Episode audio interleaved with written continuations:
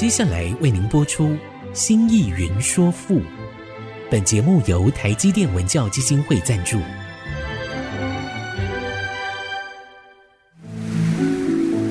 从气盖山河的朝代风华，到细腻抒情的人生长叹，跨越朝代，开启诗词盛世，《新意云说赋》。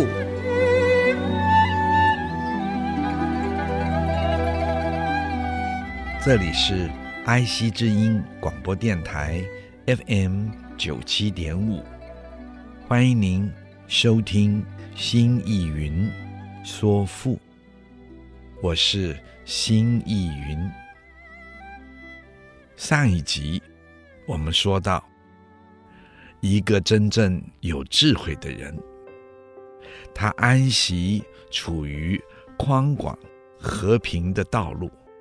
或者环境之中，他也喜欢用宽广和平、坦然的手法处理一切事物。这种用智慧的人，是会畏惧用危险、狭窄、爱小的手法做事，也畏惧将自己。用狭窄矮小的智巧诡诈的聪明做事，将自己处在行险于侥幸的路上。所以他下面说了：“修洁之为亲，而杂污为敌者耶？”修就是修养的修，那么就是做修养。修自洁，洁呢是清洁，修之自己的德行，使之清洁洁净。这个之呢是乃的意思，为清就是成为清净的。这句话也就是说，有智慧的人。是以修治自己的德性，使之洁净，而且清净，以洁净修行的人，或者洁净修行的方法，以此为亲。而杂污呢，指的就是混杂污秽。这个敌字，就是戎狄的狄的狄字。请亲爱的听众朋友们特别注意了，这个可以加一个错字边，是做远的意思。而杂污之为敌者，也就是这种有智慧的人，是绝不会去亲近，让杂乱污秽来靠近自己，他会离得远远的。对那些混杂肮脏的事离得远远的。其实这一句表示修洁之为亲，是拥有明理之智；而杂乱污秽之为敌，则是指远离巧杂之智。甚深藏而外胜敌者耶？甚是厚重的意思。甚深藏是指自己内在厚重深藏的明理之智，而是因此外是对外，胜是能战胜。那么。这就是说，这种内心深藏的明理之智，其实可以匹敌巧杂之智的一些事物。对外，他能战胜那些巧杂之智。法迂顺而能淹己兮，法是效法。是学习，法虞舜就是这种明智之人，他会效法学习历史上大禹、大舜他们的作为，而是而且能是能够，言己的言是盖过，己是脚印，言己。就是重蹈脚印，这指什么而言呢？亲爱的听众朋友，这指这些明智的人，他们会很自然的去效法学习大禹、大舜他们的历史脚印，学习他们的行为，做出人格典范。如果是从政，他们也会学习大禹、大舜的脚印，建立一个文明的社会，建立文明的社会秩序。那么这句话简单的讲，就是效法虞舜，而能够再度的去。完成禹舜伟大的事业，行为动静，待之而后事者也。行为动静，指人的行为，或者动，或者静。待之就是等待他，这个待引申就做依赖。依靠，之就是他，等待他，而就是而后，然后，是者也，是就是适合，待之而后是者也，也就是说，依靠这种明智，才能确定动或者静的行为，是不是？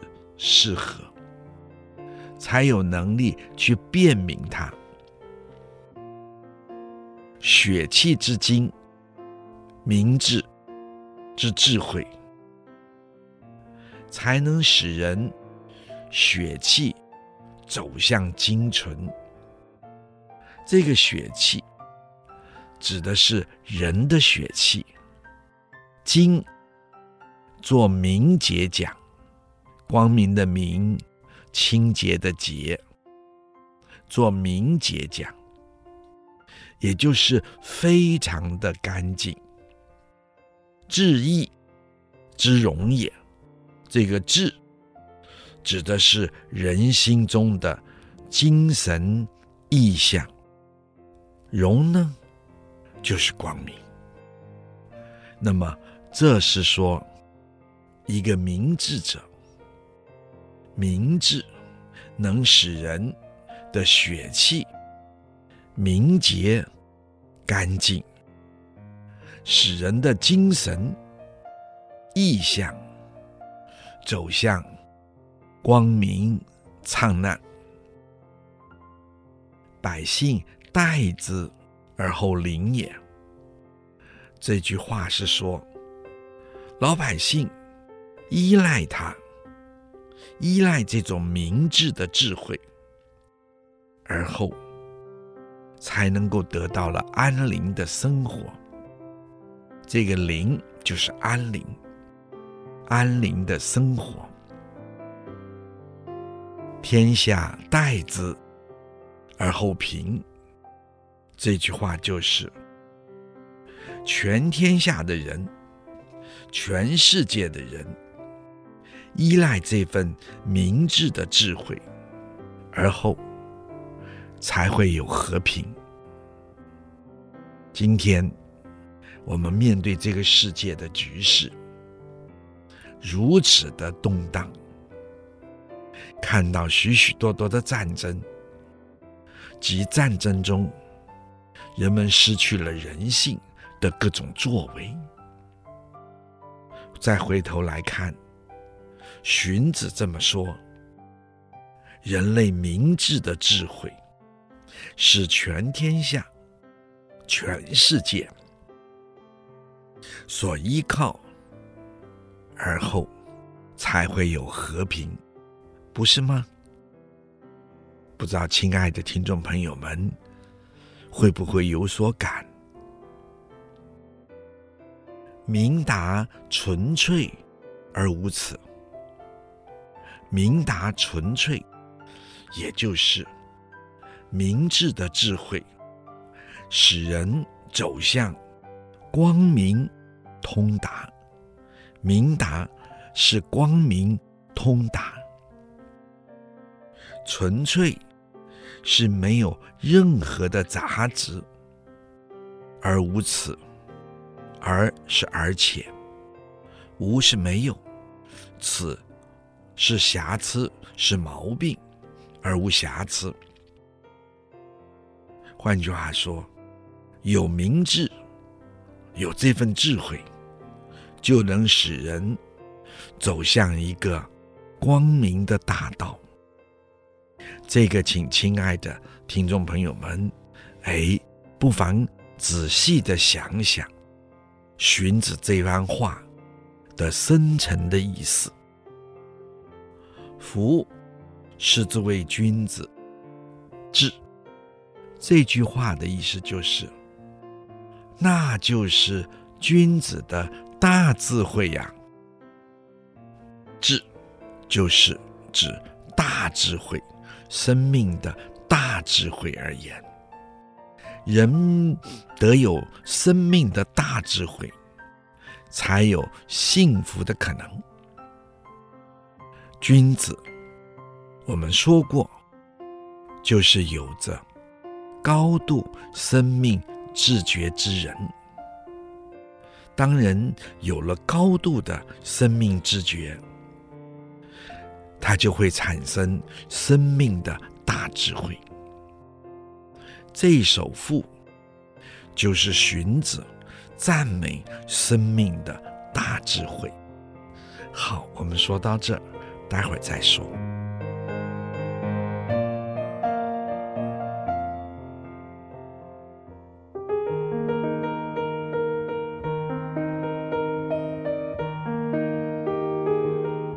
欢迎您再一次回到爱惜之音竹科广播 FM 九七点五新意云说赋。我们刚才说，荀子对生命的觉醒而产生出的明智的智慧，也就是生命的大智慧，然后告诉人们。唯有能够有生命的大智慧，才有幸福的可能。那么这一首赋，就是荀子赞美生命的大智慧。那么也特别的，请亲爱的听众朋友们感受一下，思考一下。皇天笼雾，以示下民，或厚或薄，地不齐均。节奏已乱，汤武以贤，混混熟熟，惶惶木木，周流四海，争不从日。君子以修。自以川世，大生乎天，精微无形，形意以正，事业已成，可以尽报族穷，百姓待之而后灵泰。臣愚不仕，愿问其名。曰：此夫安宽平而为险爱者耶？修节之为亲，杂污之为敌者耶？甚深，长而外圣涤者也。法于顺而能焉积者也。行为动静，待之而后事者也。血气之精也，志意之容也。百姓待之而后灵也。天下待之而后平也。明达纯粹而无辞也。夫是，自谓君子之治，治也。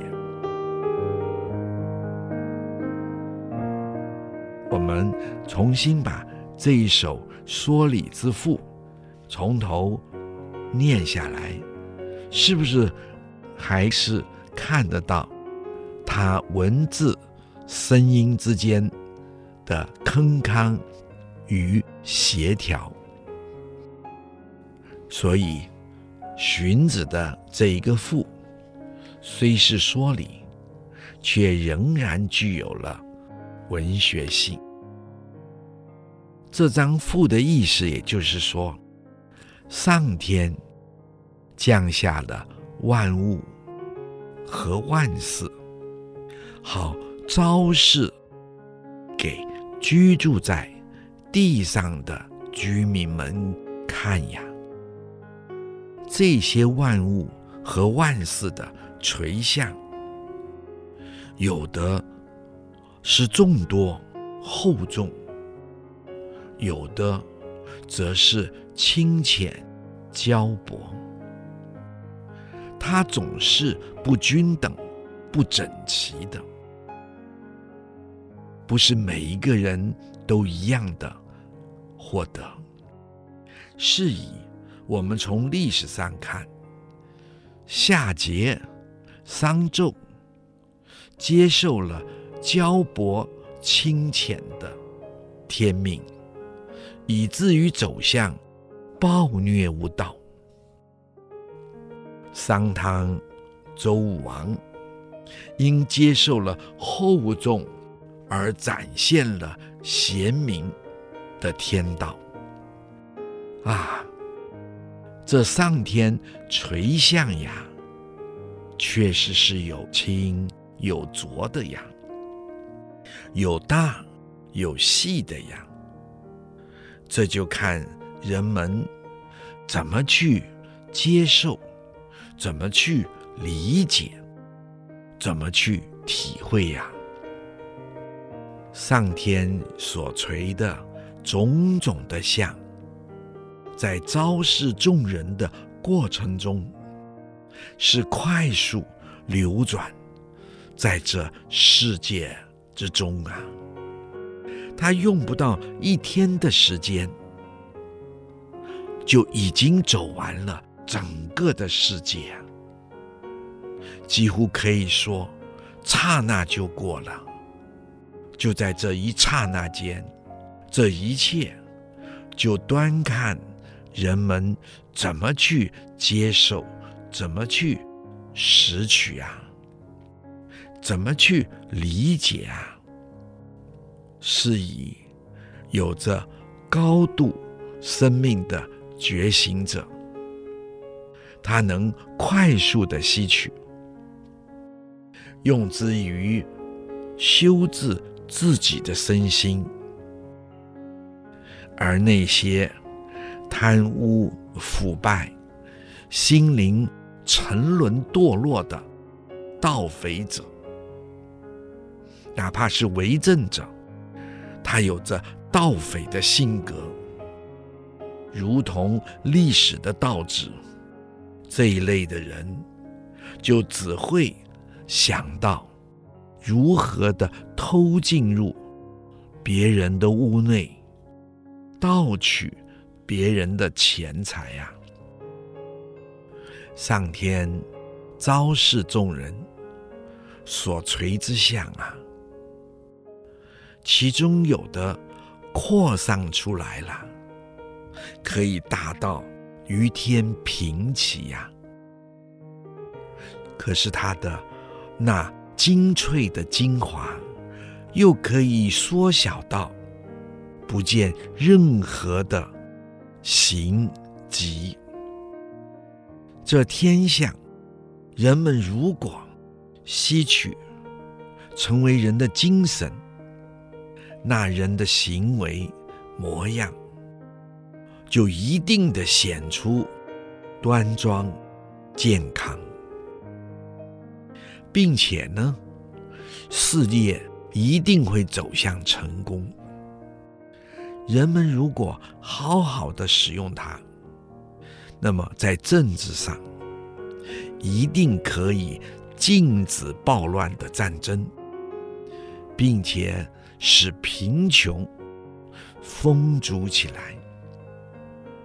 老百姓其实也得这依靠这智慧，才能获得安宁和康泰。哎呀，做臣子的我，智力不足，不能确定他真正的是什么呀。请问国君啊，这样的真正的大名？这个天象的大名会是什么样？国君回答着说：“这心智的智慧，是不是喜欢安息在宽广平坦的大道上啊？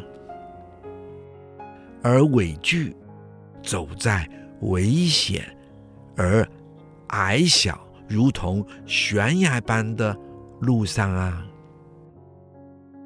这心智的智慧，使有生命觉醒的人呢，清净修治自己的身心，使之洁净，同时会自然远离，使自己走向。身心狡诈、污秽的路途吧。这心智的智慧，平常会深藏在得道者的内心，没有什么表露，他不会拿来炫惑而标榜，但是。他却可以克制来自外来的一切狡诈的那份智巧的诱惑吧。这心智的智慧，使人们能效法大禹、大舜的作为，并且还能沿着大禹、大舜。这些圣贤们的脚迹前行，而建立事业的吧。好，我们先说到这，待会儿再说。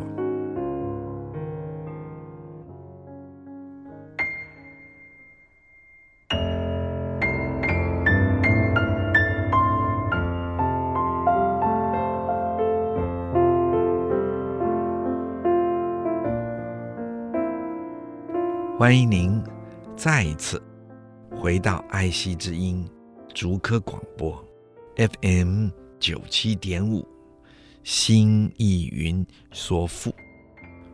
亲爱的听众朋友们，我们刚才说到了，国君回答着，那个心智会让人们很自然的就去效法大禹、大舜。并且沿着他们的脚迹前行，去建立他们建立的文明和平的世界。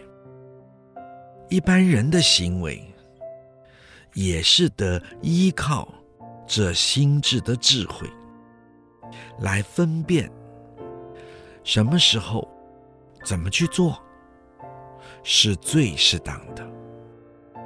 什么时候不做，也是最适当的。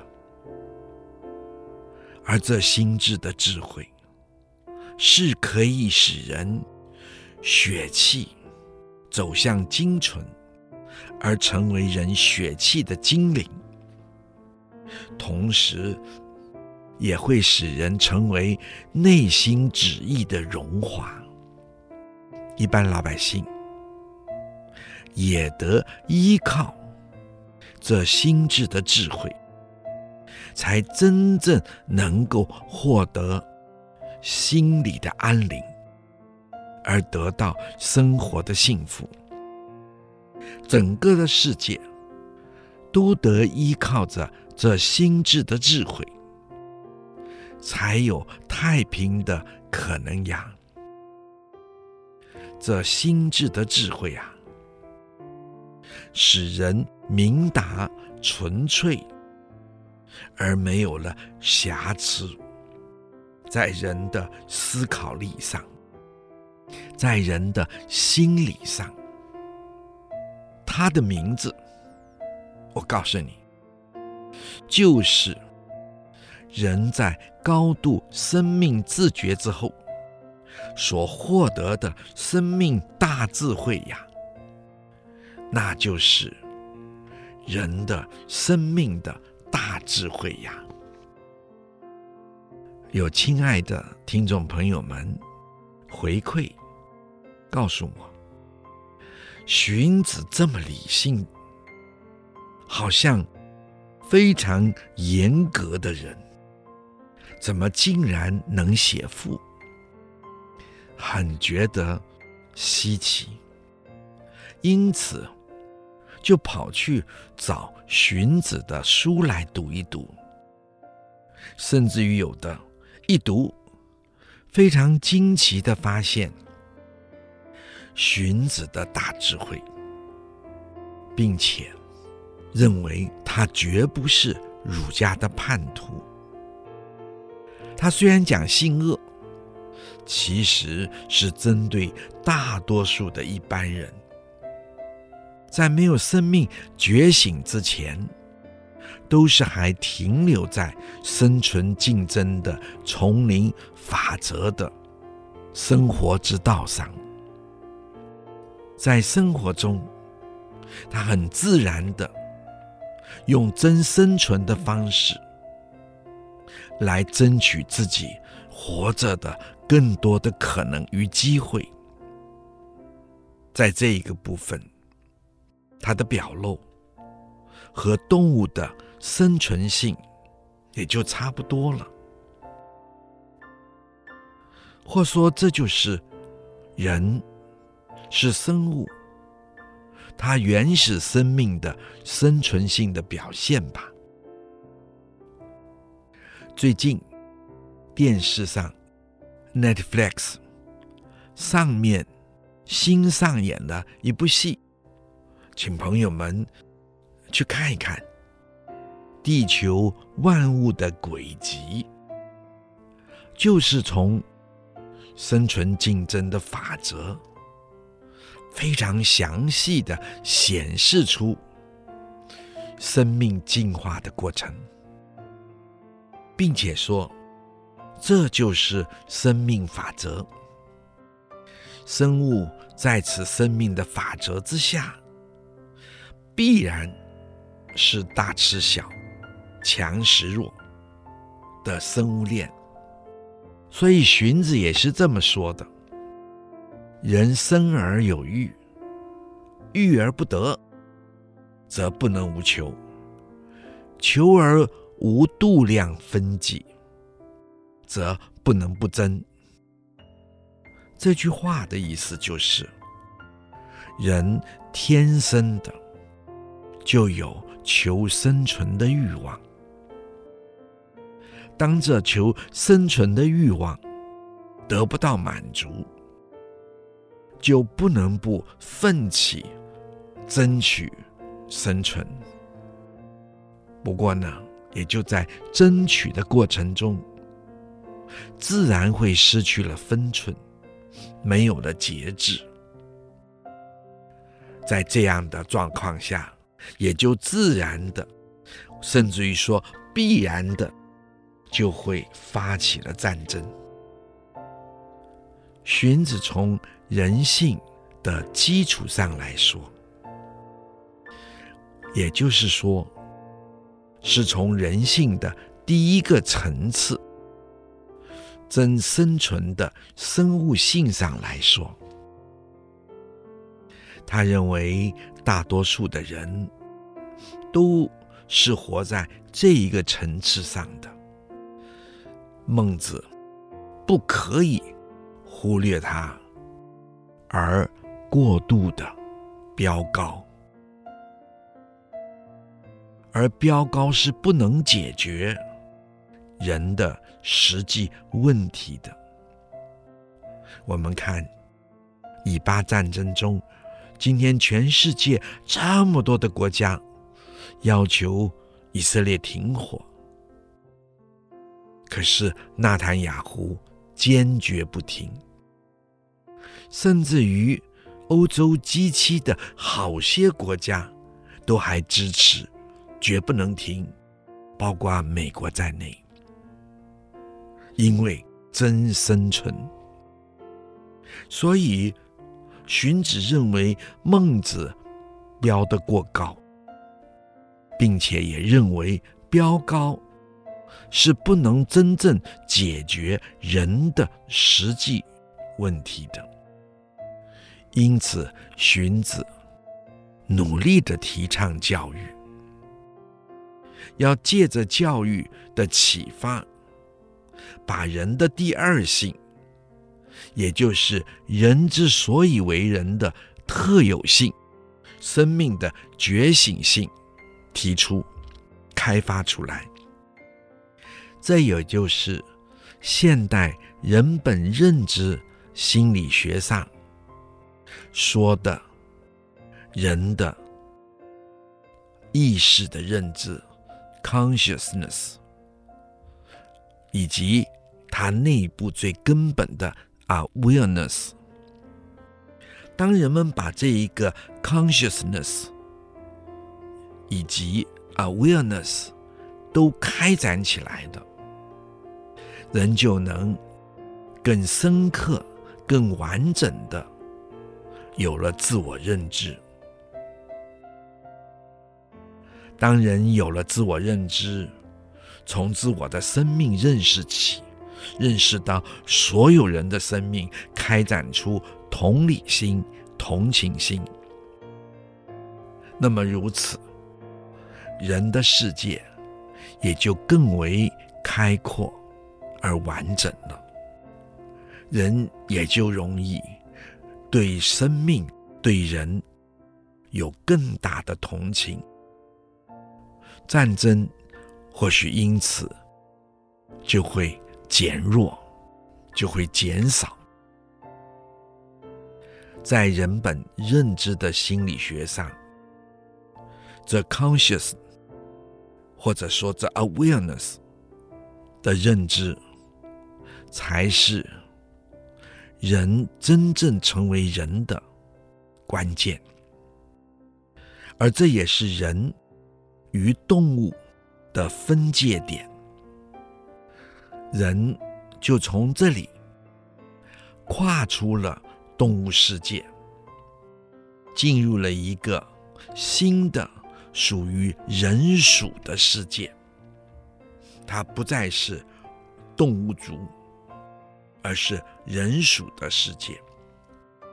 荀子由这里谈人性，谈教育，谈礼乐，谈礼智。我们先说到这儿，待会儿再说。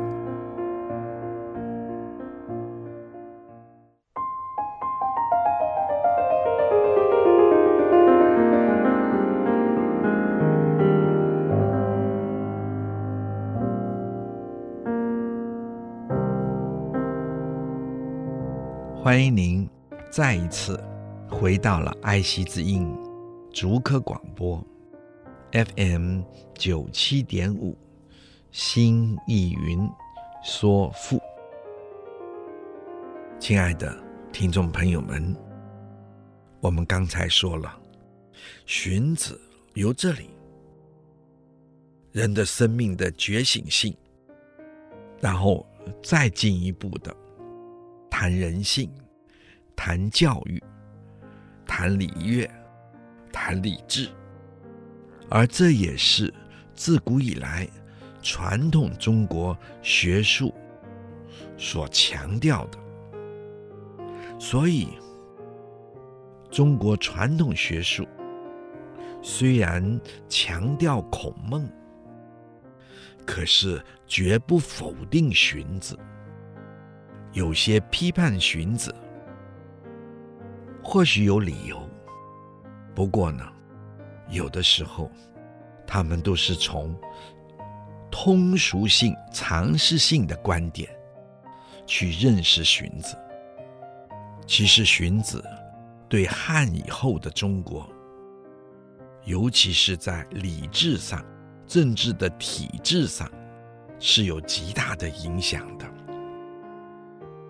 只是我们经过了近代的那个动荡，在近代的教育中，特别是中学教育，或许受新文化、新观念的影响，过于简化传统中国的历史、文化、学术。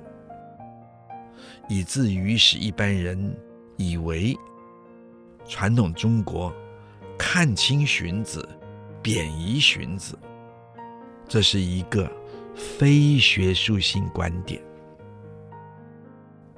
那么在这里特别提醒亲爱的听众朋友，也有些亲爱的听众朋友们说：“哎呦。”荀子的说理赋没有文学那么有趣，那当然这是很自然的事情，因为讲文学有情、有义、有故事、有情景、有情趣，大家很容易投入到那样的一个。充满情感的世界里，而说理偏重思考，很自然的就进入到一种推理的过程中。抽象的推理，对有些朋友们或许比较吃重。不过呢，还是请亲爱的听众朋友们，不妨看看荀子的赋。荀子在这赋里面，他文辞的表达非常的简雅，声音也整齐、起伏而有致，并不干枯。而他用对话的方式来做义理性的表达，是有着他高度的文学技巧的。其实荀子也是一个有着高度文学修养的哲学家，只是他确实比较理性，比较哲学思考性。我们就请亲爱的朋友们再忍耐一下，我就再讲一篇荀子的赋。它是咏物的赋，它咏的是云。因为这篇赋以及后面的咏物的赋，影响汉赋的发展。不过我们不会说那么多，我们以云赋来作为一个代表。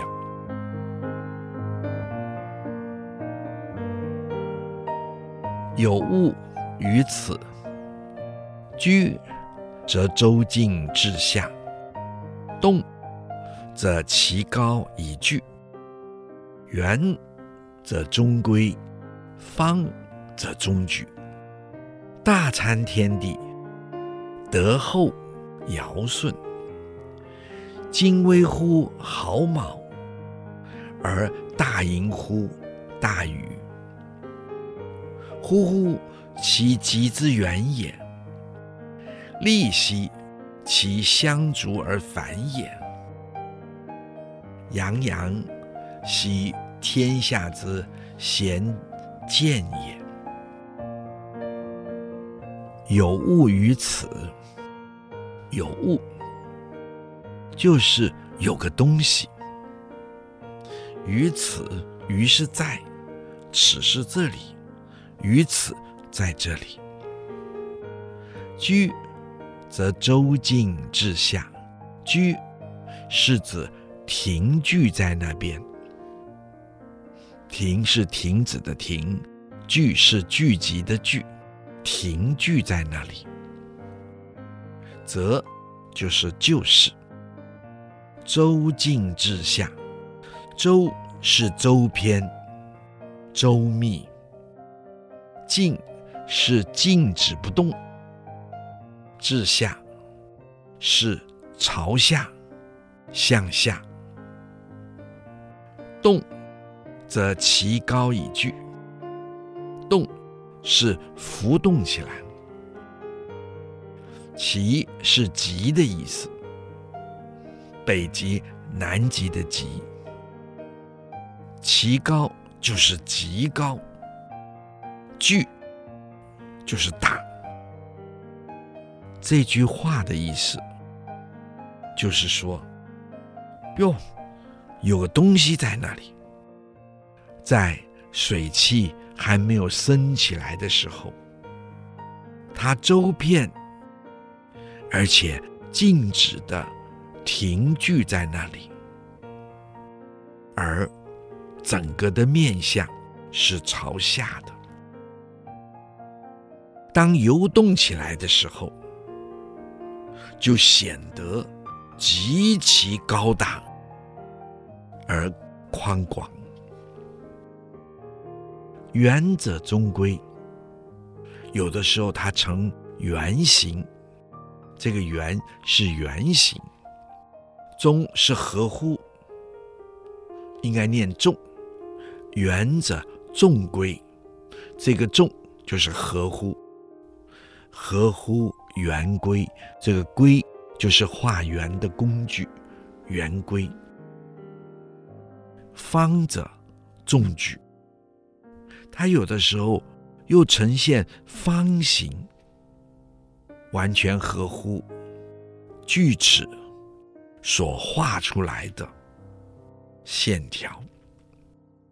所以这个圆呢，指的是圆云的形状。这个纵轨是完完全全合乎圆规所画出来的圆形。哎呀，有的时候云呈现方形，它又完全合乎于智齿所画出来的工具。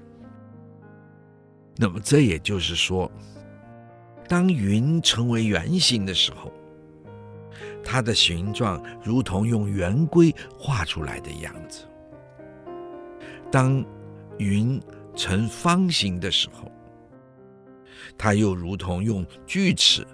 画出来的尺度，大参天地，德厚尧舜。这个“大”是云的高大，参是平起，天地是指这个宇宙的空间。也就是说，当云全面铺开来的时候，它大到。可以跟宇宙这个空间平齐。德厚尧舜，这个德指的是有利于身的行为。或许，亲爱的听众朋友们都还记得，德有利于身的行为。这里是指云。对生物的德者，也就是云水，或者说云雨，润泽生命，它有利于生命的这种表现，其厚度和尧舜，建立文明社会跟国家，对待人民，有利于人民之身的德泽的厚度一样。精微乎毫毛，精微指的是云的水汽，那些极其细小、看不见的水汽，有的时候比毫毛还要来得细小。什么是毫毛呢？我们下次再说。今天就说到这里。